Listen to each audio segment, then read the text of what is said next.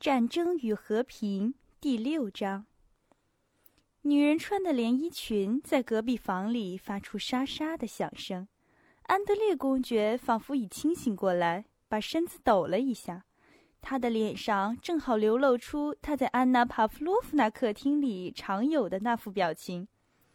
皮埃尔把他的两腿从沙发上放下去，公爵夫人走了进来。她穿着另一件家常穿的，但同样美观、未曾穿过的连衣裙。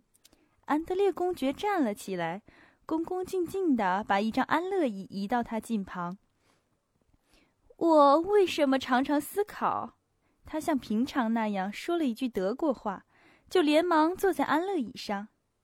安内特为什么还不嫁人呢？先生们，你们都十分愚蠢，竟然不娶她为妻。请你们原谅我吧，但是女人有什么用场，你们却丝毫不了解。皮埃尔先生，您是个多么爱争论的人啊！我总会和您的丈夫争论。我不明白他为什么要去作战。皮埃尔向公爵夫人转过身来，毫不拘束地说道。公爵夫人颤抖了一下，显然皮埃尔的话触及了她的痛处。哈，我说的也是同样的话呀，他说道。我不明了，根本不明了，为什么男人不作战就不能活下去呢？为什么我们女人什么也不想要，什么也不需要呢？你就做个裁判吧，我总把一切情形说给他听。他在这里是他叔父的副官，一个顶好的职位，大家都很熟悉他，都很赏识他。近日来，我在阿普拉克辛家里曾听到有个太太问过一句话：“他就是闻名的安德烈公爵吗？”说真话。他笑了起来。他到处都受到欢迎，他可以轻而易举的当上侍从武官。您知道，国王很慈善的和他谈过话。我和安内特说过，撮合这门亲事不会有困难。您认为怎样？皮埃尔望了望安德烈公爵，发现他的朋友不喜欢这次谈话，便一言不发。您什么时候走呢？他发问。哦，请您不要对我说走的事，您不要说吧，这件事我不愿听。公爵夫人用在客厅里和伊波利特谈话时那种猥亵而任性的声调说道：“看来这声调用在皮埃尔。”仿佛是成员的家庭中很不适合。您今天当我想要中断这一切宝贵的关系，然后呢，安德烈，你知道吗？她意味深长的眨眨眼睛，向丈夫示意。我觉得可怕，觉得可怕啊！她的脊背打颤，轻言细语的说。丈夫望着她，流露出那种神态。仿佛他惊恐万状，因为他发觉除开他和皮埃尔而外，屋里还有一个人，但是他依然现出冷淡和谦逊的表情，用疑问的声调对妻子说：“丽莎，你害怕什么？我无法理解。”他说道：“算什么男人？男人都是利己主义者，都是，都是利己主义者。”他自己因为要求苛刻，过分挑剔，天晓得为什么把我抛弃了，把我一个人关在乡下，跟我父亲和妹妹在一起。别忘记，安德烈公爵低声说道：“我身边没有我的朋友们了，简直就是孑然一人。他还想要我不怕吗？”他的声调已经含有埋怨的意味，小嘴唇翘了起来。使脸庞颇有些不高兴的松鼠似的兽性的表情，他默不作声了，似乎他认为在皮埃尔面前说到她怀孕是件不体面的事，而这正是问题的实质所在。我还是不明白你害怕什么，安德烈公爵目不转睛地看着妻子，慢条斯理地说道。公爵夫人涨红了脸，失望的挥动双手。不，安德烈，你变得真厉害，变得真厉害。你的医生吩咐你早点就寝。”安德烈公爵说道，“你去睡觉好了。”公爵夫人一言不发。忽然，她那长满绒毛的小嘴唇站立起来。安德烈公爵站起来，耸耸肩，从房里走过去了。皮埃尔惊奇而稚气地借助眼镜，时而望他，时而望望公爵夫人。他身子动了一下，好像他也想站起来，但又改变了观点。皮埃尔先生在这儿，与我根本不相干。矮小的公爵夫人忽然说了一句话，她那秀丽的脸上。忽然现出发哭的丑相，安德烈，我老早就想对你说，你为什么对我改变了态度呢？我对你怎么了？你要到军队里去，你不怜悯我，为什么？丽莎，安德烈公爵只说了一句话，但这句话既含有祈求，又含有威胁，主要是有坚定的信心，深信他自己会懊悔自己说的话。但是他忙着把话继续说下去。你对待我就像对待病人或者对待儿童那样，我看得一清二楚啊！难道半年前你是这个模样吗？丽莎，我请你住口！安德烈公爵寓意富有表情的说道。在谈话的时候，皮埃尔越来越激动不安。他站了起来，走到公爵夫人面前。看来他不能经受住流泪的影响。自己也准备哭出声来。公爵夫人，您放心，这似乎是您的想象，因为我要您相信，我自己体会到，为什么？因为，哎，不，请您原谅，外人在这儿真是多余了。哎，不，请您放心，再见。安德烈公爵抓住他的一只手，要他止步。皮埃尔，不，等一下。公爵夫人十分善良，她不想我失去和你消度一宵的快乐。不，她心中只是想到她自己的事。”公爵夫人说道，忍不住流出气愤的眼泪。“丽莎，安德烈公爵冷漠的说道，抬高了声调，这足以表明他的耐性到了尽头。公爵夫人那副媚人的、令人怜悯的、畏惧的表情。替代了她那漂亮脸盘上像松鼠似的愤愤不平的表情，她蹙起额角，用一双秀丽的眼睛望了望丈夫，俨然像一只急速而乏力地摇摆着下垂的尾巴的狗，脸上表现出了羞怯的、表露心躯的神态。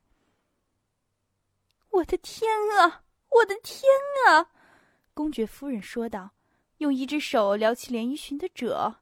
向丈夫面前走去，吻了吻他的额头。丽莎，再会。”安德烈公爵说道。他站了起来，像在外人近旁那样恭恭敬敬的吻着他的手。朋友们沉默不言，他们二人谁也不开腔。皮埃尔不时地看着安德烈公爵，安德烈公爵用一只小手开开自己的额头。我们去吃晚饭吧。他叹了一口气，说道：“站立起来，向门口走去。”他们走进一间重新装修的豪华而优雅的餐厅。餐厅里的样样东西，从餐巾到银质器皿、洋瓷和水晶玻璃器皿，都具有年轻夫妇家的日常用品的异常新颖的特征。晚餐半中间，安德烈公爵用臂肘支撑着身子，开始说话了。他像着心怀激素、忽然决意全盘吐露的人那样，脸上带有神经兴奋的表情。皮埃尔从未见过他的朋友流露过这种神态。我的朋友，永远、永远都不要结婚，这就是我对你的忠告。在你没有说你已做完你力所能及的一切以前。在你没有弃而不爱你所挑选的女人以前，在你还没有把她看清楚以前，你就不要结婚，否则你就会铸成大错，弄到不可挽救的地步。当你是个毫不中用的老头儿的时候再结婚吧，否则，你身上所固有的一切美好而崇高的品质都将会丧失，一切都将在琐碎的事情上消耗殆尽。是的，是的，是的。别用这种惊奇望着我。如果你对自己的前程有所期望，你就会处处感觉到，你的一切都已完结，都已闭塞，只有那客厅除外。在那儿，你要和宫廷仆役和白痴平起平坐，被视为一流。岂不就是这么回事？他用劲儿的甩甩手。皮埃尔把眼镜摘下来，他的面部变了样子，显得愈加和善了。他很惊讶的望着自己的朋友。我的妻子，安德烈公爵继续说下去。是个挺好的女人，她是可以放心相处并共同追求荣誉的难得可贵的女人之一。可是啊，可是我的老天啊！只要我能不娶亲，我如今无论什么都愿意奉献出来。我是头一回向你一个人说这番话的，因为我爱护你呀。安德烈公爵说这话时与原先不同，更不像波尔孔斯基了。那时，波尔孔斯基把手脚伸开，懒洋洋地坐在安娜·帕夫洛夫娜的安乐椅上，把眼睛眯起来，透过齿缝说了几句法国话。他那冷淡的脸部，由于神经兴奋的缘故，每块肌肉都在站立着，一对眼睛里射出的生命之火，比先前似乎熄灭了，现在却闪闪发亮。看来他平常显得一家暮气沉沉，而在兴奋时就会显得一家生机勃勃。你并不明白我为什么要说这番话，他继续说下去。要知道，这是全部生活时。你说到波拿巴和他的升迁，他说了这句话后，虽然皮埃尔并没有说到波拿巴的事情，你谈到波拿巴。但当波拿巴从事他的活动，一步一步的朝着他的目标前进的时候，他自由自在。除开他所追求的目标而外，他一无所有。他终于达到了目标。但是，你如若把自己和女的捆绑在一起，就像带上了足家的囚犯，那你就会丧失一切自由，你的希望和力量。这一切只会成你的累赘，使你遭受的懊悔和折磨。客厅、谗言、舞会、虚荣、微不足道的事情，这就是我无法走出魔力圈。现在我要去参战，参加一次前所未有的、只为伟大的战争。可我一无所知，一点儿也不中用。我是个快嘴快舌的人。安德烈公爵继续说下去。大伙儿都在安娜帕夫洛夫那儿听我说话。他们是一群愚蠢的人。如若没有他们，我的妻子就不能生活下去。还有这些女人，但愿你能知道，这些像样的女人和一般的女人都是一些什么啊？我父亲说的很对，当女人露出她们真面目的时候，自私自利、虚荣、愚笨、微不足道。这就是女人的普遍特征。你看看上流社会的女人，她们似乎有点什么，可是什么也没有，什么也没有，什么也没有啊！对，我的心肝甭结婚吧，甭结婚吧。安德烈公爵说完了话，我觉得非常可笑。皮埃尔说道。您认为自己无才干，认为自己的生活腐化堕落，其实您前途无量，而是您……他没有说出您怎样，可是他的语调表明他很器重自己的朋友，对他的前途抱有很大的希望。这种话他怎么能开口说出来呢？皮埃尔想到，皮埃尔认为安德烈公爵是所有人的楷模。纯粹是因为安德烈公爵高度的凝聚着皮埃尔所缺乏的品德，这种品德可以用意志力这个概念至为贴切地表现出来。安德烈公爵善于沉着地应酬各种人，富有非凡的记忆力，博学广识，尤其是善于工作、善于学习。皮埃尔向来就对安德烈公爵的各种才能感到惊讶。如果说安德烈缺乏富于幻想的推理能力，那么他却不认为这是缺点，而是力量的源泉。